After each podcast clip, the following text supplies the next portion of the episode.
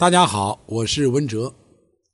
最近啊，我在朋友圈里面啊看到了这么一句话，说人这一辈子啊，你起码要交两个朋友啊，一个是西医的朋友，一个是中医的朋友。为什么呢？因为西医的朋友会在你需要的时候啊，做各种检查，甚至动手术的时候，可以帮助你联系床位。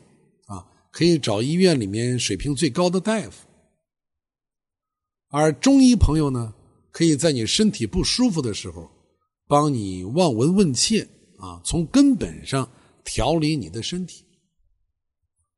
我认为这个话说的呢也对啊，也挺靠谱的。不过，就是再好的朋友，他也不可能随叫随到啊，即使能够。随叫随到，也不一定能够解决你具体的问题。实际上，生命啊，有的时候还是蛮脆弱的，啊，真的等不起。比如，一次感冒处理不及时，就会拖很久，啊，就会引起支气管炎，就会引起肺炎，啊，就会引起中耳炎，甚至病毒性的心肌炎。一个小小的感冒，如果拖延到这个程度，那一个人他得多么受罪啊，对吧？哎，身体是我们自己的，你不能只想着依赖医生啊。当然，广交朋友一定有好处啊。我们认识医生、认识学医的朋友啊，对我们当然有帮助。但是这个帮助尽量不要用在我们得病的时候、没有办法的时候去找人家啊。认识学医的朋友啊，我们可以从他身上学一些基础的常识啊，多了解一些我们在日常生活当中应该注意些什么。所以靠天靠地不如靠自己啊！最好的保健医生其实就是我们自己，我们只需要每天抽出一点时间来啊，在日常生活当中把注意力呢，像如何养生、如何美容、如何塑形啊。如何美发？我们在这一方面多一点心思就行，啊，积少成多，一点一滴都会对我们有所帮助。这个很多人啊，不管男的女的啊，很多人都有这么一种懒汉想法啊，我把它叫懒人思维，就是一心想依靠什么名医啊，或者是平时不注意。一到有问题的时候，就伸手要方法，或者是经常跑大医院，身体有了一个毛病啊，就想急功近利，啊，想药到病除，啊，想立竿见影，稍不如意就频繁的换医院、换医生、换药物，耳朵根子非常软，啊，别人说什么他马上就信。实际上，别人说什么。你就容易相信，这代表了一种心态啊。第一，就是你心里面是恐慌你的疾病的；第二，你没有主心骨，你平时没有这些点滴的常识知识作为积累。我们想想看，即便我们是去找的全国最闻名的医院啊，看的是口碑最好的医生，但是你见了这个医生，或者通过熟人找到以后，在门诊的时候。短短的几分钟，啊，在这种面诊的过程当中，这个医生到底真的能够对你的病情了解多少？啊，实际上说白了，啊，你去看病，一方面是考验医生的能力，另外一方面也在考验着患者的运气。同一种病症，同一个医生开出同一个方子，在你身上不一定好使，如果这个方子特别对症，那是咱运气好；那如果不对症呢？那就糟糕了。我们又得换药、换医生、换医院，而且在现实生活当中，这种方子不准确、不精准是个大概率事件。当然，你这个也不能怪医生。我们设身处地的想一想，那么多病人在等着呢，啊，一个还没看完，另一个就已经挤过来了。医生忙得连上厕所的时间都没有，怎么可能还有时间特别深入的去了解每一个患者呢？如果要想系统的检查你的身体，那你去住院啊。如果你的问题比较严重，一方面要靠医生的经验，另外一方面要靠各个科室医生的会诊。前两天我在一个公众号上看到一位朋友是这样说的，他说去看病，排队排了两个小时，看病呢，总共的时间是四分二十秒钟。从他坐下跟医生开始对话，到他站起来出这个诊室的门，他看了一下表，是整整四分二十秒钟。那如果这样还能毫无误差的把病给治好，那好像不太现实。用这位朋友的原话说，那就是对方他不是神医了，而是神仙了。尤其是这个中医看病，中医看病啊，和破案差不多。什么叫辨证施治？就是通过观察、分析、搜集出一条完整的证据链，啊，去找到疾病的元凶，之后才能予以清除。其中不能漏掉任何一个环节，因为被漏掉的。很有可能就是病根所在，啊，就像警察破案一样，一个细节上的疏忽，没准就制造出了冤假错案。那么同样的道理，医生如果漏掉了关键的信息，也会出现误诊。而现实生活当中，漏诊误诊的病例，并不是少见，而是常见。啊，我们都知道这么一个道理。世界上不存在两片一模一样的树叶，但我们更应该知道，也不可能有两个一模一样的病人。即便是患上同一种病，每个人的症状也肯定存在着差异。所以说到底，只有自己了解自己，也只有自己才能够真正的关心自己。当然，必要的时候，我们还是要寻求医生的帮助。不然要医生干什么呀？对吧？但是，即便你有大把大把的时间，整天泡在医院里面啊，甚至你就住在医院里面，甚至你就守着一个医生过日子，也不可能只依赖医生就能获得健康。所以，我们在平日里还是要多发挥主观能动性，多依靠自己的力量。而这一切，都需要你先懂一点营养学，先懂一点中医。比如，咱们就说咱们女性群体，我们就可以把女性群体大致上分为三类。第一类就是天天吃补药的，啊，吃营养品的，吃保健品的。那么结果是什么呢？越养身体越弱。那为什么会出现这种现象呢？就是有一些女性朋友刚刚接触到营养学，啊，觉得很新鲜，或者刚刚接触了中医。啊，接触了阴阳，接触了五行，啊，接住了这个子午流注，所以他就觉得特别新鲜，啊，也特别兴奋，仿佛打开了一条通往新世界的大门，啊，眼花缭乱的，看什么都新鲜，尤其是看到什么气虚啊、阴虚啊、血虚啊、阳虚啊这一大堆名词解释，他就会觉得，哎，这个也挺符合我自己，哎，那个好像跟我自己这个症状也挺像。这个就特别像什么？像这个一个社会现象，嗯，三四十年以前啊，我们刚刚改革开放初期啊，你看我们看到这个外国人啊，你像我是西安人，西安是八大城市之一，当时啊是个旅游城市，哦，那个时候外国人非常少啊，你在这个西安宾馆呐、大雁塔呀、钟楼啊，或者友谊商店见到个外国人，哎呦，那个不得了啊，很新鲜。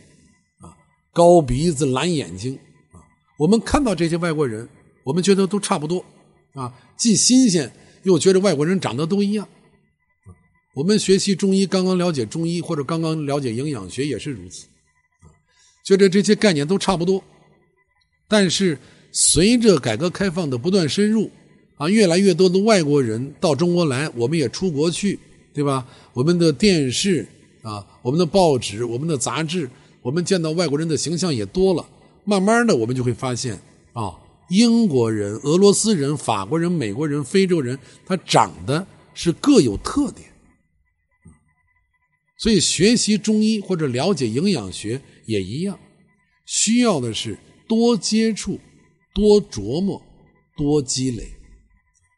只有我们了解了一些基础的知识，并且呢进行了一定的积累，我们才能举一反三，我们才能够弄明白。啊，那个时候我们就不会伸手光要方法了，啊，我们就不是懒人思维了，我们就有自己的判断。不过，就我刚才讲的这一类人啊，呃，现在还处在蒙圈的阶段啊。虽然说这个养生啊，这种愿望。非常迫切，但是对自己身体上的实际问题却不是特别了解，啊，常常是大方向他都没搞清，啊，他又觉得自己好像血虚，又好像觉得自己阴虚，又好像觉得自己阳虚，啊，他觉得哪一个都有点像他的这个问题，实际上他可能把大方向还没有搞清楚。今天听到一个养生方法，觉得有道理。啊，就去试一试。那么明天听见另外一个方法，似乎也有道理，我也应该试试啊。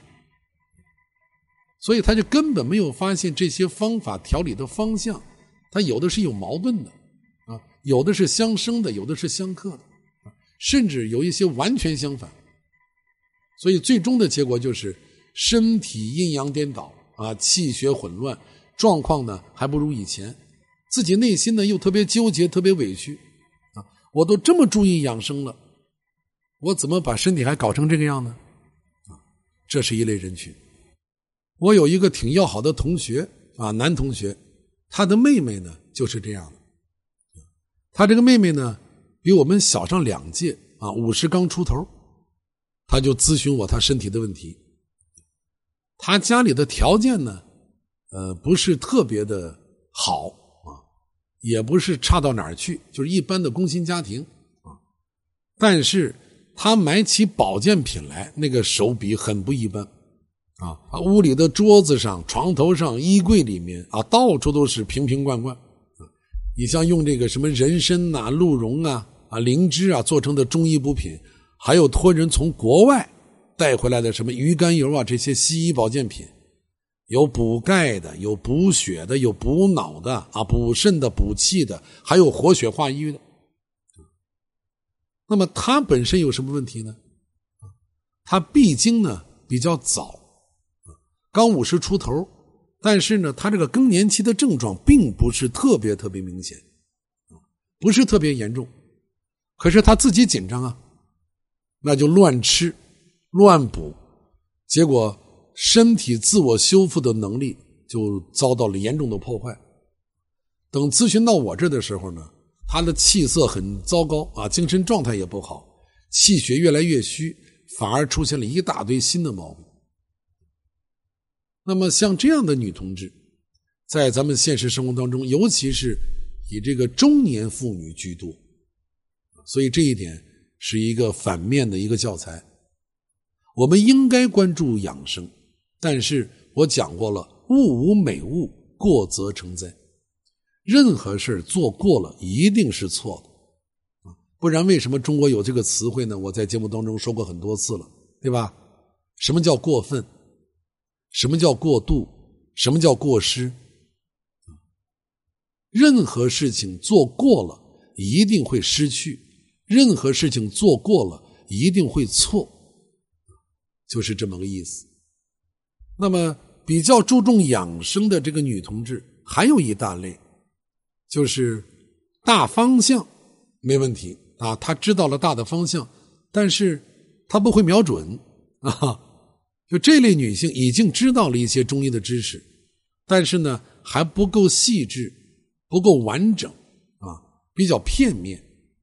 所以身体一旦出现问题的时候，他们就模模糊糊的知道身体。